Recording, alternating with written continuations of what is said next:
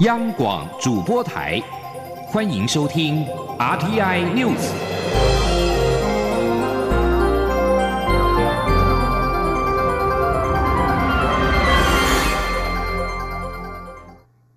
各位好，我是李自立，欢迎收听这一节央广主播台提供给您的 RTI News。鉴保会日前将鉴保费率案两案并陈送卫福部核定，卫福部明天将开会讨论。卫福部部长陈时中今天表示，明天只是先了解各方意见，不会做出决定。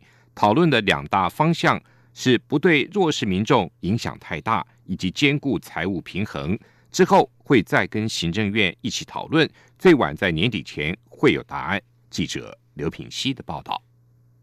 健保会二十七号审议明年度的健保费率草案，最后将调涨百分之四点九七与百分之五点四七到五点五二两岸并陈送卫福部转成行政院核定。卫福部长陈时中三十号将开会了解各方代表的意见。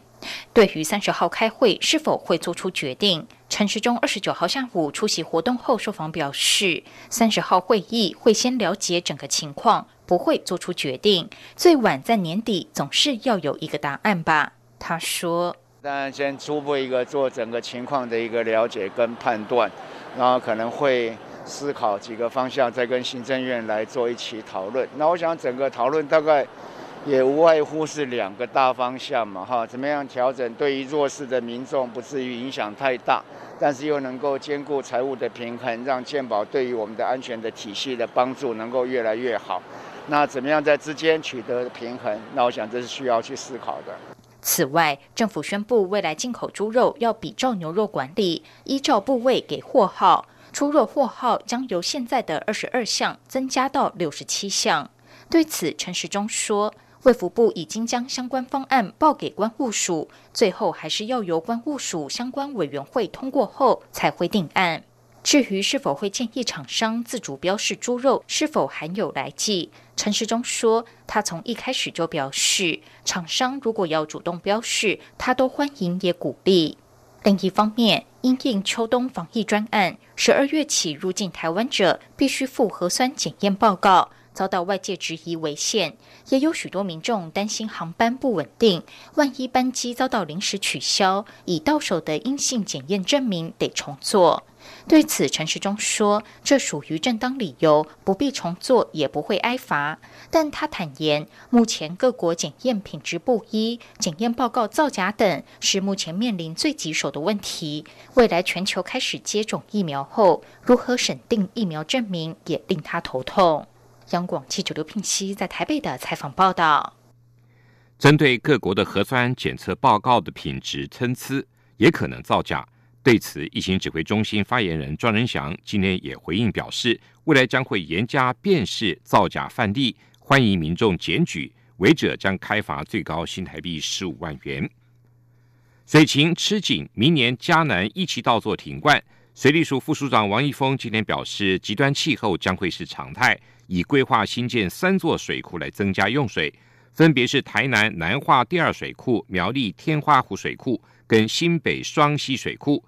根据水利署的规划，台南南化第二水库完工后，可日供十七万吨的水；苗栗天花湖水库可供二十六万吨的水；新北双溪水库可以日供十二点六万吨的水。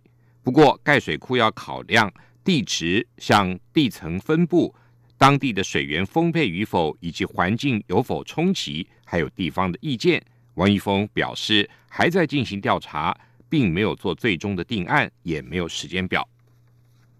目前，台湾每年出生的新生儿仍有三百到四百名是唐氏症，这些孩子在高中高职毕业之后，只有三成有机会在安置机构或者一些单位服务，但是因为他们身体在三十岁就会步入老化。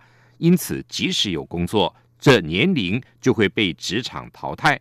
目前，唐氏症基金会正在积极运作，希望让他们有机会继续学习，减少或是延缓他们老化的状况。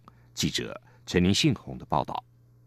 十二月三号是国际身心障碍日，中华民国唐氏症基金会二十九号选在台北市闹区举办“大手拉小手，唐宝宝向前走”嘉年华活动，希望唐氏症孩子走向人群，也呼吁社会大众能够尊重唐氏症的患者和家属，在社区和公共场所都能给予他们平等和鼓励。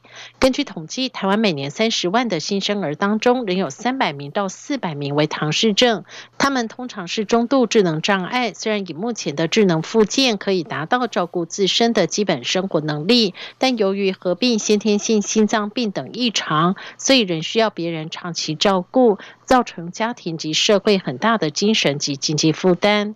唐氏症基金会董事长林振霞指出，唐氏症的孩子约有三成会出来工作，但由于他们的身体在三十岁就步入老化，所以在这个年龄通常就会被职场淘汰。如何让他们能有继续学习的机会？延缓老化且不造成家里负担，是目前基金会正积极运作的课题。林振霞说：“唐氏孩子他比较固执，那他所做的很多事情，他比比较属于简单。那就算他们有进入的职场，事实上，呃，按照我们评估，大概五年、七年、十年就会被职场所淘汰。那为什么会被淘汰？事实上，就是因为他们老化。因为糖宝宝来讲，三十岁。”之后就开始老化，老化就是动作变慢，然后很多开始变成呃事情也比较不专心，所以在职场上常会被被淘汰。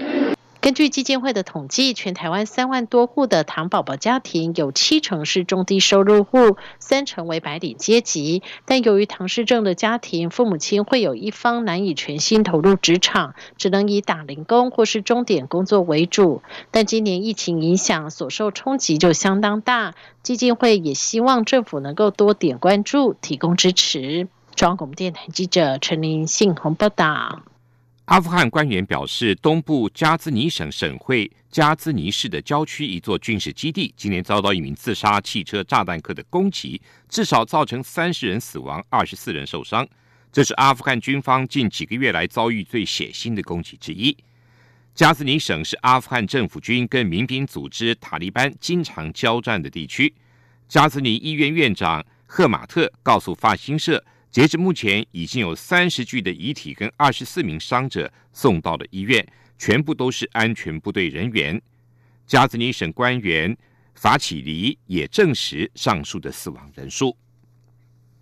金融时报报道，英国政府预料下周将批准由德国生技公司 BNT 跟美国辉瑞大药厂携手研发的 COVID-19 疫苗，成为率先批准使用 COVID-19 疫苗的西方国家。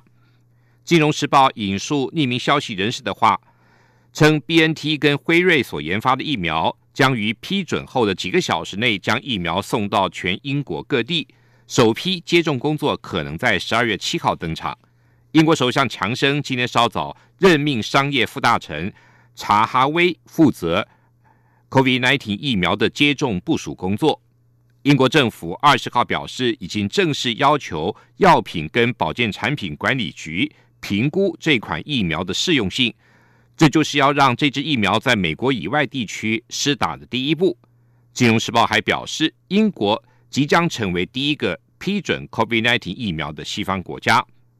路透社也报道，这款疫苗在预防 COVID-19，也就是俗称武汉肺炎疫情的扩散方面，效力证实达到百分之九十五。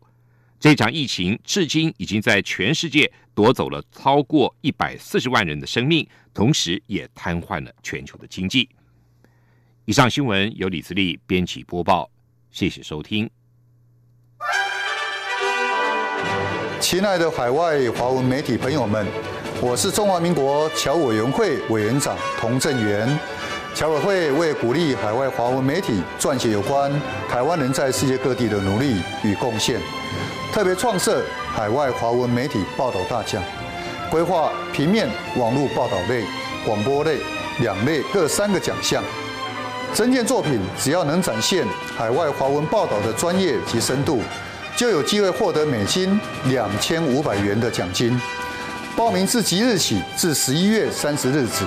相关资讯请上侨委会官网或脸书专业查询。让我们一起汇聚全球侨胞能量，让世界看见台湾。这里是中央广播电台台湾之音。